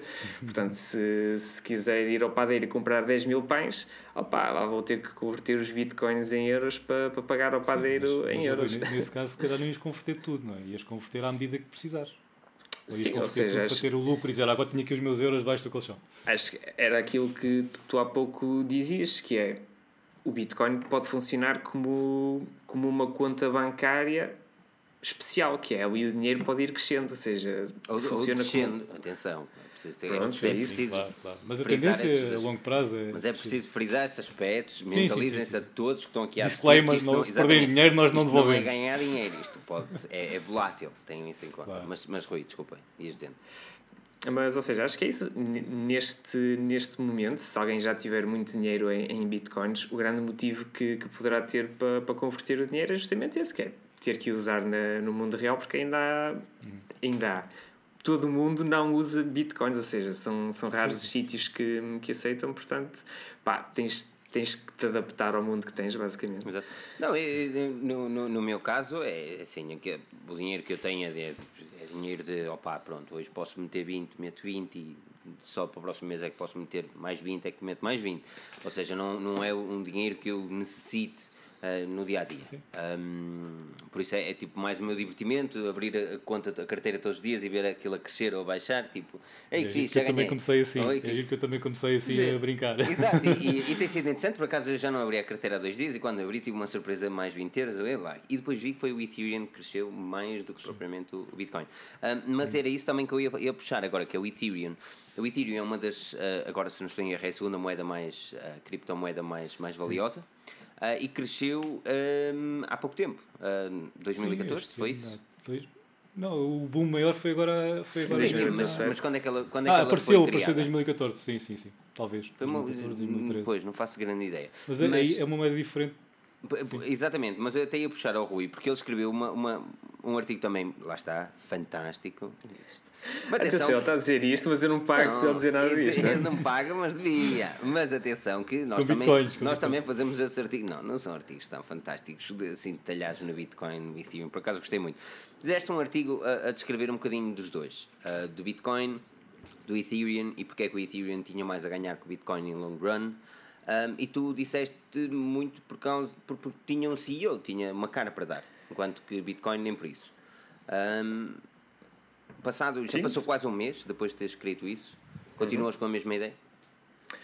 Sim, e acho que, ou seja, acho que o facto do Ethereum ter um, um evangelista, ou seja, ter ali um, um pilar fortíssimo que anda em conferências, dá entrevistas, pá, faz aquilo que, por exemplo, tu fazes para a Forge News, ou seja, dá tudo por, por aquele projeto, que, que é, uma, é uma vantagem, ou seja, ele pode funcionar como, como, um, como um farol em tempos de, de indecisão, ou seja, tendo em conta que foi ele a pessoa que criou aquilo, pá, ele melhor do que ninguém sabe o que é que, o que, é que quer concretizar. Por exemplo, lá, o Satoshi Nakamoto e Bitcoin, isso já não acontece, mas eu acho que parte da magia do Bitcoin está justamente aí, o facto de ter sido criado sabe-se lá por quem, pode ter sido uma pessoa, pode ter sido um grupo, um grupo, um grupo de pessoas, mas acho que sim, o facto do Ethereum ter uma cara, um, que é o Vitalik Buterin, que é tipo.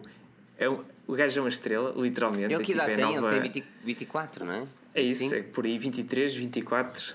Um... Fantástico, mano. O miúdo.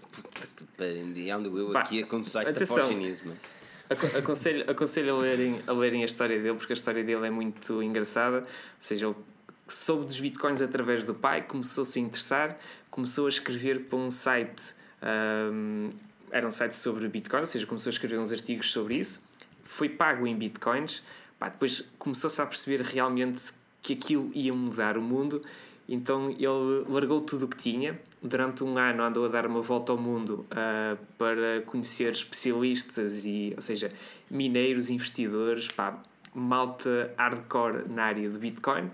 Quando chegou, trouxe uma ideia global e uma ideia diferente do que podia ser o blockchain e uma suposta moeda associada a esse blockchain. E foi isso que levou a criar o, o Ethereum, que lá está, começou, começou em 2014, e só agora que as pessoas estão a começar a reparar no Ethereum, porque mais uma vez atribui-se a culpa ao blockchain, que é o blockchain é uma das grandes tecnologias do futuro. E o Ethereum tem a vantagem de permitir uma maior flexibilidade. Tu, através do Ethereum, podes construir pá, virtualmente tudo. Há redes sociais uh, construídas no blockchain o, do Ethereum, o por Barclays, exemplo. O Barclays Inglaterra, desculpa interromper, funciona pelo Ethereum neste momento. Pelo, pelo, sim, pelo Ethereum. Pela plataforma e, Ethereum. E pronto, ou seja, mas vamos imaginar que de repente o Ethereum entra numa crise brutal. O Vitalik pode vir a público. Aliás, como aconteceu, foi, acho que foi uma situação muito engraçada, que é, houve um rumor de que o Vitalik um Buterin tinha, tinha morrido. Então o preço do Ethereum Baixa. foi sempre a descer. Até que ele fez uma brincadeira, ou seja, pegou tipo num papel, escreveu a data e disse: Não, malta, calma lá, que eu estou vivo. Por acaso seja, não foi a data, Rui, não foi a data. Foi só acrescentar, foi o número do bloco atual. Exatamente, exatamente. O bloco exatamente. é numerado, foi o número do bloco atual. Uh, ou seja, isto foi uma situação em que a pessoa saiu para defender o projeto dele. Pá, vamos imaginar que dois para amanhã, por exemplo, o Ethereum tem sido vítima de alguns hacks. Um, ou seja, e é importante que haja aqui uma pessoa que dê cara e diga: pá, sim senhora, temos isto para melhorar, isto é espetacular, vocês estão a dizer mal do Ethereum, mas não têm razão por causa disto, isto e aquilo.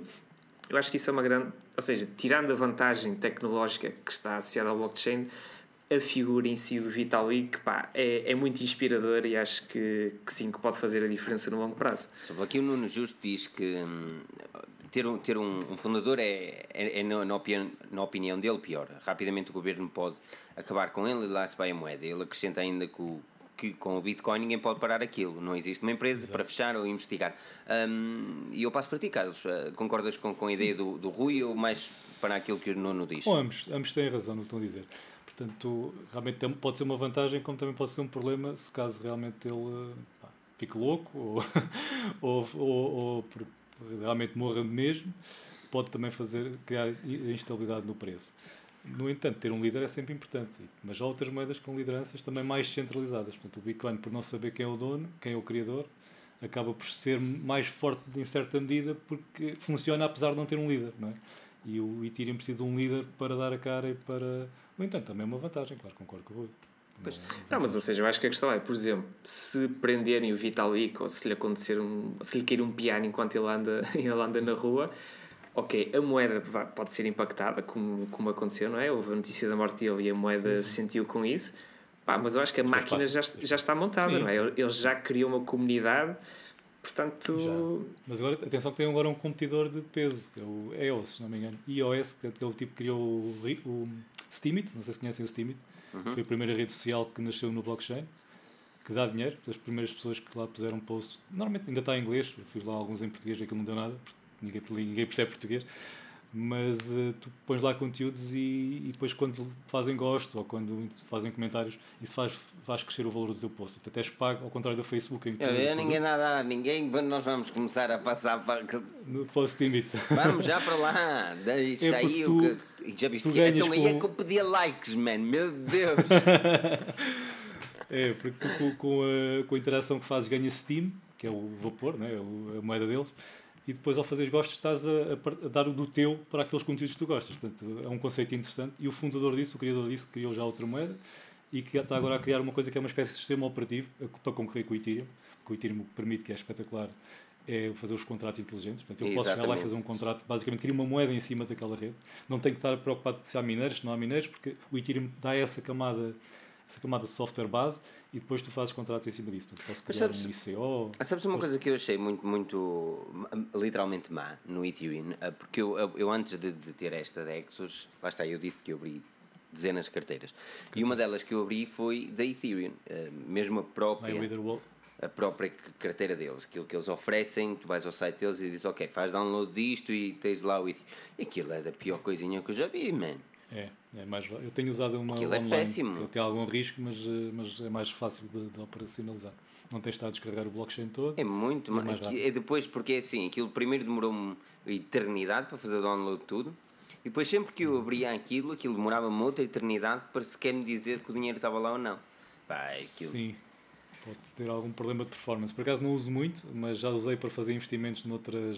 Aliás, era aquilo que estava a falar antes de começarmos a live, que depois podia partilhar. Não sei se força, força, podes partilhar. Sempre momento para partilhar. Acho que foi uma das moedas em que tive que investir com, o Ethereum, acho que foi essa, porque é aquele, aquele cartão que eu estava a falar do Tenex. Eles, para, lançarem um cartão, eles pediram um. Eles criaram um ICO, que é um Initial Coin Offering, que é uma espécie de crowdfunding. Só que em vez de ir já àqueles sites de crowdfunding, tu fazes a tua própria moeda no, no Ethereum, por exemplo, e depois entregas a moeda às pessoas que, que compraram. Hum. E depois é uma espécie de acionista, mas sem direitos de votos. Recebes apenas, no caso do Tenex, recebes 0,05, ou seja, meio, meio ponto percentual de, das operações que toda a rede faz, a dividir por todos os que têm o titular. E eu, por acaso, no dia 31 investi, investi algum dinheiro nessa, nessa, nesse token. O token chama-se Pay, do Tenex, está no coinmarketcap.com, vai aparecer Pay no 24 posição ou assim. Pá, e curiosamente o que acontece? Eles começaram a gastar dinheiro do que receberam para fazer marketing do cartão, agora nesta semana. De, de um de, inclusive em Portugal já saiu uma notícia, eu quero fazer um vídeo sobre isso. Se eu também cá, chegou cá um press release e houve alguém, houve um jornal que passou. Então aquilo teve um buzzito essa semana e nessa semana em 7 dias cresceu 130%. Portanto, o investimento que eu fiz, pá, mesmo no timing certo, tive sorte, confesso que foi sorte, mas basicamente multipliquei por 2 em 7 dias. E tem continuado a crescer, eu acho que já está quase próximo de multiplicar por 3 o investimento que fiz. Portanto, mas porquê? Porque eu acreditava no produto. Não é tanta questão de ser uma moeda para substituir o PayPal, o, perdão, o Bitcoin ou, ou Dash ou outras, mas tem um produto específico e que criou a sua moeda para como prémio a quem investiu na quem ajudou a financiar o, o, o produto. Olha, eu faço exatamente a mesma questão que tu há bocado fizeste uh, ao, ao Rui e fizeste-me a mim, que é um, tendo tu o dinheiro em, em Bitcoins, um, existe a necessidade da tua parte de quereres transferir para, e vamos lhe chamar assim, dinheiro real. Ok. Orem por isso. Ainda bem que fizeste essa pergunta. Eu, eu, vou, eu vou manter tudo em criptomoedas. Até por uma razão, eu acredito, e não sou o único a pensar assim, apesar de ser informático, as pessoas que estão a ver podem pensar este tipo é louco, que é informático e acha que os bancos vão falir. Mas eu acho que vão mesmo falir todos. Aconteceu em 2008 e vai voltar a acontecer porque eles não resolveram o problema da banca. Os bancos, alguns continuam a fazer erros e esses erros vão mais tarde ou mais cedo vão ter que ser. A bolha vai rebentar. Mas é parece, parece e isto, isto agora é uma pergunta um bocadinho hardcore e tenham atenção, Sim. mais uma vez eu volto a dizer exatamente o mesmo. Investe aquilo que tu não tens medo de perder. Mas claro. um, imagina o cenário de uma pessoa que, que dizes eu ando farto da forma como os bancos estão a tratar as cenas e eu não acredito nos bancos, vou, vou investir a minha poupança em criptomoedas. Parece, parece algo viável nos dias de hoje? Parece, antes disso, talvez o mais interessante fosse investir em ouro e prata, ok? Que eu antigamente achava uma, uma idiotice, mas é mais seguro do que em criptomoedas. Uhum. Não, não valoriza tanto, mas no caso de haver um crash bancário, vai valorizar também bastante. Provavelmente o Bitcoin vai valorizar mais porque não é fácil converter ouro ou transacionar ouro. Se quiser enviar ouro para ti que estás aí no, no Reino Unido, é difícil e Bitcoins é no instante. Pois. Uh, no entanto, nessa altura, se isso acontecer, e há, e há quem diga que vai acontecer nos próximos dois anos, eu também acredito nisso, talvez seja para a semana, pode ser daqui a dois, dois meses. Uh, nessa altura, quem tem muito dinheiro no banco vai ver o euro desvalorizar bastante, porque quem, vai, quem é que vai pagar a, a, a fatura? As pessoas dizem, ah, mas os bancos garantem até 100 mil euros, 100 mil euros é. de depósito. Sim, mas que, os bancos não, o, o Estado. Mas que, o Estado somos nós, os contribuintes. Fomos nós que pagámos da última vez a, a falência do BES e de outros bancos. E portanto, se isso acontecer, eu honestamente, da outra vez não imigrei, não sei se foi o caso aqui do, do Filipe, não sei se foi o teu caso de imigraste nessa altura, se não. Eu, mas, eu vim para cá em 2012, acho eu. Pronto, já foi depois da crise. Nessa altura resisti, fiquei cá a pagar os meus impostos, aqueles impostos absurdos que, que, que aumentaram. Mas da próxima vez não vou fazer isso. Portanto, ah, não, por acaso não, vou, eu não paguei os impostos. Eu vim-me vim embora na altura que eles aumentaram. Foi, foi, exatamente. Fizeste bem, eu não fiz isso, pá, devia ter feito o mesmo, mas pronto. Agora, da próxima vez que acontecer, vou-me embora. Portanto, posso ir para o México, para de qualquer. e não, e não tenho que levar os bitcoins, porque eles já lá estão. Exato. Sempre me apresentam contas para pagar, a minha primeira reação é fugir. Foge logo. primeira reação, Guimarães, mas que é?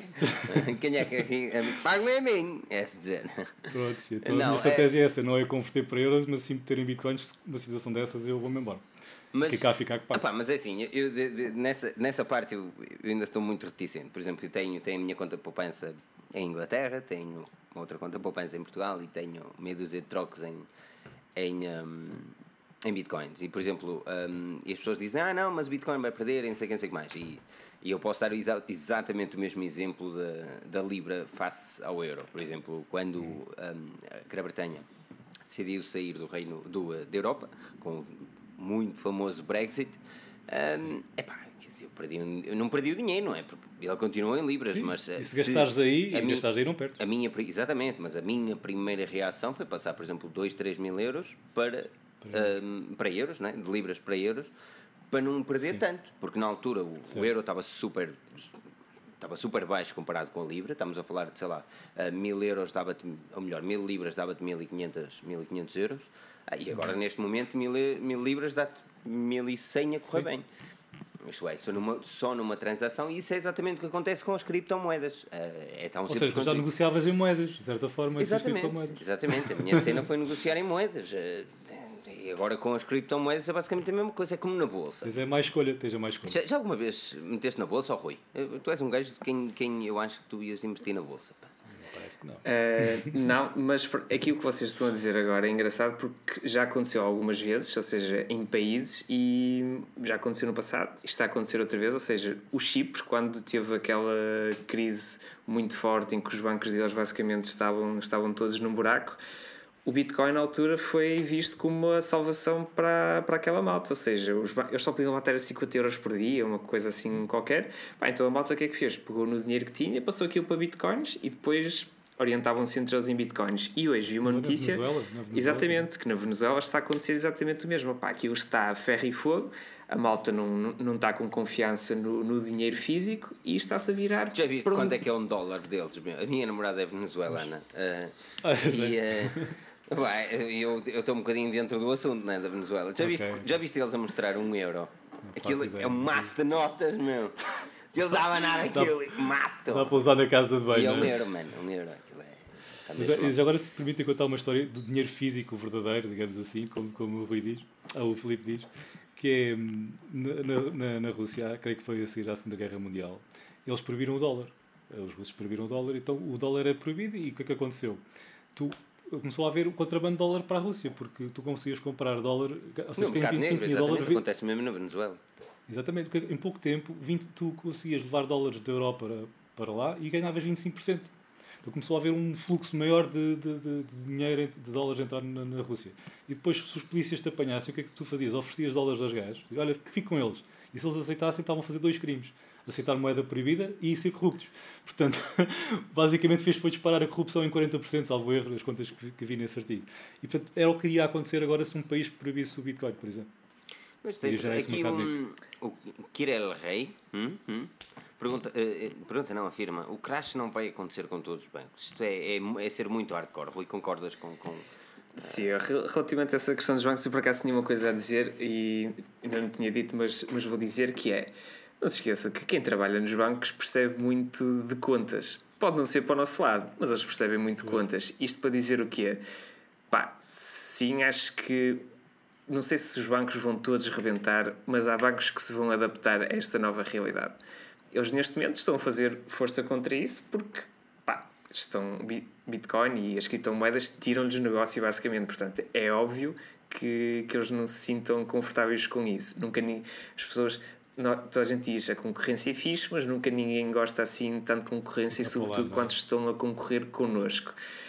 Isto para dizer o quê? Pá, sim, muito, acho que vem uma revolução brutalíssima, vai haver cabeças a rolar pelo caminho, ou seja, mas isso é como acontece em muitos, em muitos outros setores da indústria. Desta vez vai bater à porta da indústria, da indústria financeira. Sim. Isso aconteceu há, há, menos, anos, há menos, Isso aconteceu há uns anos Sim. atrás nos Estados Unidos com, com a, a habitação, não é? Com, a forma como não, eles... Por exemplo, tu tens o exemplo agora do Uber. Qual é que é o grande problema do Uber? O Uber está uh, a partir mercados que, que, estavam muito enraizados, que não havia, não houve... Pá, tu pensaste que era um táxi há 30 anos, o que é era um táxi em 2010 as coisas mantiveram-se, os carros melhoraram um bocadito, às vezes nem melhoraram, eram os mesmos carros, Pá, a Uber veio partir tudo, veio partir a, experiência de utilização, veio partir uh, o preço, pá, realmente uh, ac acabou com aquilo. O que estas criptomoedas. Não tem táxi vem... nenhum, e não tem táxi nenhum, não é? E, e, por exemplo, e agora o que é que tu vês? Tu já vês empresas de táxis a usar um, aplicações como a Uber. Exatamente. Ou seja, e, e tu em Nova York, a maior empresa de táxis de Nova York faliu por causa da Uber. Sim.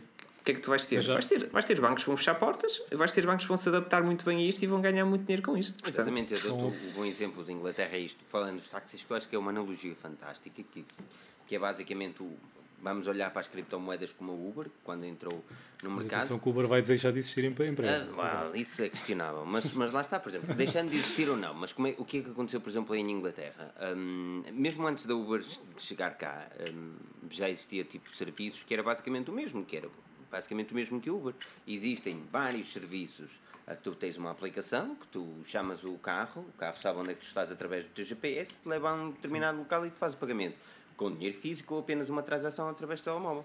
E, um, e é isso que eu sinto falta, por exemplo, quando isso chegou a Portugal e gerou uma polémica, eu disse, eu não sei porque é que está a gerar tanta polémica, se isto é melhor. É a polémica que quando, digo que vai, quando digo que vai acabar, não, não, não é, não é agora, mas, mas a polémica que geriu, porque... e agora pensa, a polémica que geriu foi do lado dos taxistas. Porque os taxistas achavam que era injusto alguém ter um produto melhor que o deles. Calma, e é injusto na medida em que eles pagam licenças por, por, para ter mas, lá está, mas, mas, mas essa é a mesma questão, exatamente, porque eles pagam 70 ou 80 e tal mil euros de licença só para ter no táxi. Mas a partir do momento que existe um private hiring, que não é um táxi, eu consigo compreender a cena, mas isto é a evolução da economia. Claro, claro, claro. É a evolução da economia, mas, por exemplo, no caso dos taxistas, eu acho que aquilo que as pessoas não entendem é que tu tens dois players no mercado a fazer exatamente o mesmo serviço, mas que têm que se reger por regras diferentes. É. Isto, isto é desequilibrado, isto é injusto. Sim, sim. Ou aumentas as regras a um ou baixas ao outro. Mas, mas eles, eles só têm regras. mas lá estão, eles só têm regras porque literalmente olharam e quiseram ficar onde estão. Não, atenção. Não, mas o, o governo impôs coisas, não é? O mercado dos táxis, eu acho que eles só se podem culpar eles próprios porque eles tiveram anos e anos para, para inovar e, e de repente levaram com uma rabanada de vento e nem, mas, nem sabem de terra que são. Mas, mas isto é o que vai acontecer exatamente com as criptomoedas. Há quanto tempo, há quanto tempo é que o, agora vamos olhar para o dinheiro desde sei lá, 1900 e. Quando é que foi o crash da bolsa nos Estados Unidos? 40 e. 30?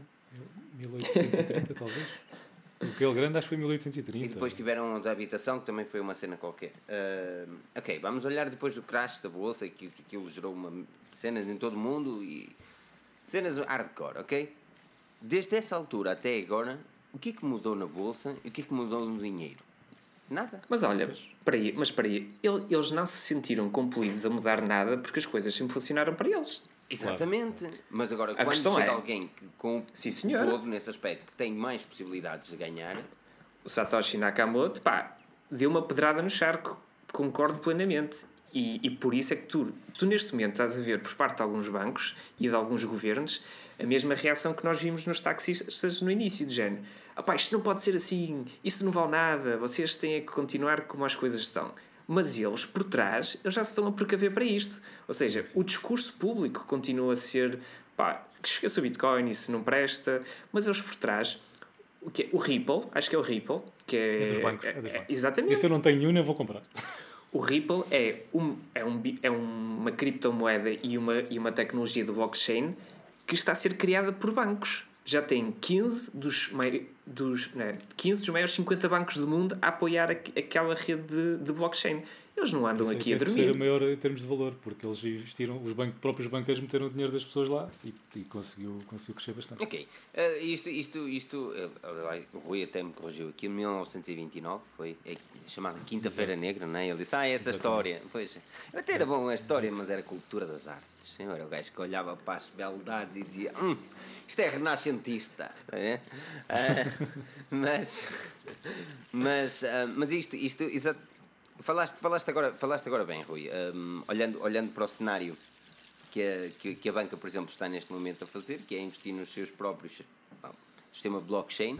Um, e, e, agora para fazer um wrap-up aqui da, da, do assunto todo e destas criptomoedas e essas tretas todas, um, até que ponto, até que ponto, se calhar batendo um bocadinho na tecla que, que estávamos a falar antes, até que ponto é que, que a Bitcoin ou qualquer outra moeda, e na tua opinião, Carlos, qual é a moeda que vai revolucionar o mundo? Ethereum, Bitcoin, Dash, é, um, aquela que Difícil. tu se calhar olhas assim e dizes assim, não, daqui a 10 anos está tudo, tudo criptomoedas, 20 anos no máximo. Eu, eu, qual é a moeda pode, que vai ser a principal?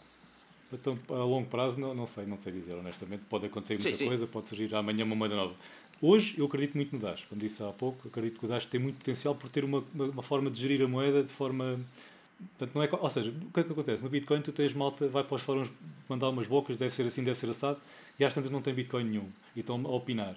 No Dash, não. Quando decides, tu tens lá mil Dash investidos. Hoje, mil Dash são 150 mil euros, não me engano. Ou mais. Portanto, tu, quando estás a investir, tens esse capital todo, tu não vais decidir contra a moeda. Não vais estar a opinar a dizer façam isto assim, assim, com a intenção de manipular os outros para correr mal. Uhum. E por isso eu acho o Dash muito interessante por isso. No entanto, amanhã pode ser uma moeda muito melhor do que o Dash. Eh, okay? Ou o Bitcoin Cash ou outra coisa qualquer. Por isso, a longo prazo, o que eu, o que eu tenho a certeza é que os bancos vão desaparecer e não sou o único. Tenho um vídeo de um, sobre uma entrevista de um tipo, por acaso é aqui de Setúbal também, um velhote, um senhor já de idade, com todo o respeito, que fez, foi trading durante, foi, fez trading durante 30 anos epá, e aquilo, trabalhou com o BES, era consultor no BES na altura que aquilo faliu, e ele defende exatamente isso. Portanto, não é um gajo como eu, um informático, é um tipo que andou lá no, no mercado a trabalhar com esses, com esses grandes bancos e que sabe que as coisas estão más. Para aí, ele defende as criptomoedas, porque tu nessa altura crachaste, ele defende as criptomoedas ou não? Ah. Falou-me também nas criptomoedas, defende o ouro, defende outros, outros assets mais físicos okay. do, que, do que teres o, o, confiar apenas nos bancos. Mas também falou, ele chamou-lhe moedas virtuais, eu não gosto do termo, porque virtuais já é o euro. Mas sim, falou nisso. Portanto, basicamente o que ele disse é que os bancos estão. Porque a questão é assim: quando os bancos faliram em 2008, foram salvos por nós. E agora quem é que os salvou? Foi os bancos centrais que injetaram dinheiro na economia pois. e continuam a imprimir. E por isso é que as coisas estão mais caras. Às vezes as pessoas pensam que as casas estão mais caras, que a renda da casa é mais cara. Não. O que acontece é que a moeda vale menos e tu, para comprares a mesma coisa, tens que usar mais moedas, mais unidades. Ok? É um, é um engano, é uma questão de palavras apenas. Tu dizes, ah, o telemóvel está mais caro. Não, não, o euro é que vale menos e portanto tens que pagar mais pelo telemóvel. É assim porque imprime mais e quando imprime mais há mais oferta, há mais no mercado e o valor unitário baixa. Exatamente. É só por isso.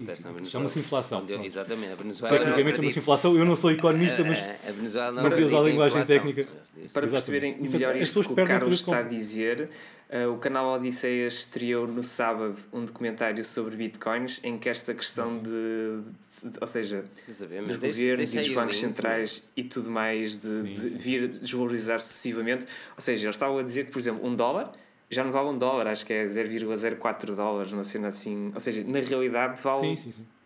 96% menos do que aquilo que, é, que era suposto valer, justamente destes, destes processos todos. Porque vocês reparem que eles pagam as guerras, é assim. Eles, quando criam uma guerra, os Estados Unidos, por exemplo, com, com o Iraque ou qualquer coisa, além das pessoas que dão a vida pelo, pelo país, depois não, aos que ficam em casa, que ficam na América, não vão pedir aumento de impostos para pagar a guerra. Se tu recebeste uma fatura de 50 euros, acho que era 50 dólares por, por mês para pagar a, guerra, a invasão do Iraque, ou de outro país qualquer. Eles estão sempre a invadir países, são tantos, já, já perdi conta. Eh, se tu recebesses a fatura dizes eu não quero pagar isto e não votavas naquele governo, então o que é que eles fazem? Imprimem mais para pagar a guerra, para pagar o, toda a, a máquina de guerra e depois as pessoas ficam, estão a pagar com desvalorização. Portanto, aquilo que ganham, por isso é que aumentam os ordenados. Né? Quando os ordenados aumentam, não é um prémio, é tipo uma compensação, ok, já que as coisas estão tão mais caras, vamos aumentar um bocadinho para tentar, para tentar desnivelar a coisa. Um, tem, tem aqui alguns dúvidas do André Ferreira e do mesmo do João Silva que, que são dúvidas que nós já esclarecemos. Por isso aquilo que eu, que eu mesmo vou dizer é para quem chegou um bocadinho mais tarde para no final desta live passar um bocadinho para trás e ouvir a conversa ou se não amanhã certamente no nosso uh, website e no SoundCloud em forgenews.pt um, nós vamos fazer um wrap-up e, e, terminar isto. Um, foi mesmo muito interessante ter este, ter este podcast. É, é, é, é totalmente diferente daquilo que a, que a Forge News tem abordado até o momento. Uh, nós vamos Xiaomi. Xiaomi, normalmente é Xiaomi. Aqui o Rui diz sempre Xiaomi Coin, Xiaomi Coin o, o, o Rui vira-se para mim e diz assim, se tu não falas Xiaomi eles vão te bater meu mas não, mas não. Aqui notou-se que alguns, alguns dos, nossos, dos nossos leitores também estão e espectadores também estão interessados em Bitcoin. É, é bom ver que, que realmente existem outros temas no qual nós podemos abordar e que são, e aliás, os artigos que nós fazemos de Bitcoin são muito visualizados também, que é sempre bom. Um, é por isso mesmo, aquilo que vocês podem fazer neste momento, está aqui a assistir, é deixar aquele like aí, quem deixou, vá. E depois tem dois locais onde podem passar, que é o primeiro link na descrição, e vão ao canal do, do Carlos e subscrevam, se chegar aos 100 subscritores, o canal do Carlos. Obrigado. E depois o segundo link leva ao futurebehind.com, um site todo hipster, não é? hum. Rui, quero, quero agradecer muito a tua presença, meu. Uh, muito Tiveste a noite toda a elogiar, agora não sei se esse foi um elogio. Não, é, é só elogios para ti. Não, mas, mas obrigado, pá, acho que sim, da outra vez já tinha sido interessante, esta vez foi, foi ainda mais, porque o Carlos é, é um poço, um verdadeiro poço de, de conhecimento de, de bitcoins e, e de blockchains e tudo mais, ou seja, eu só ando sempre a arranhar na superfície, um, porque a superfície é o que eu preciso para tentar explicar de forma mais, mais simples às pessoas como é que como é que tudo funciona, mas acho que pá, foi, foi bom, foi, foi esclarecedor e acho que ainda há aqui mais conversas para, para a malta ter. Há, há muitas dúvidas. É um, tema, é um tema interessante, é um tema que está quente. Isto está, Bitcoin está na moda, tá, pá, tá, blockchain tá. está na moda. Portanto, acho que temos que repetir um dia destes. Sem dúvida, sem dúvida. E aqui no Justo, isto também, se quiserem malta, posso participar. Perfeito, meu. Uh, é, é sempre bom saber que o pessoal tem, tem, essa, pá, tem essa ideologia. Já aqui alguém, esqueci-me do nome, peço perdão, também já abriu uma, uma carteira hoje também. Um, tenham em conta aí uma coisa muito séria, invistam aquilo que podem perder. perder. Exatamente. Carlos, muito obrigado também pela tua participação. Eu que agradeço e o elogio também do Rui. Uh, não sou o poço de conhecimento, eu conheço isto há pouquíssimo tempo, estou há pouco tempo a estudar isto, há cerca de um ano a sério, desde outubro, novembro a sério, do ano passado. Pá, já consegui ganhar algum dinheiro e, portanto, gosto de partilhar isto, principalmente comecei com os meus amigos. Um, porquê? Porque eu não quero ser a única a ganhar com isto. Não faz sentido nenhum, pois já não sei, os meus amigos estão comigo.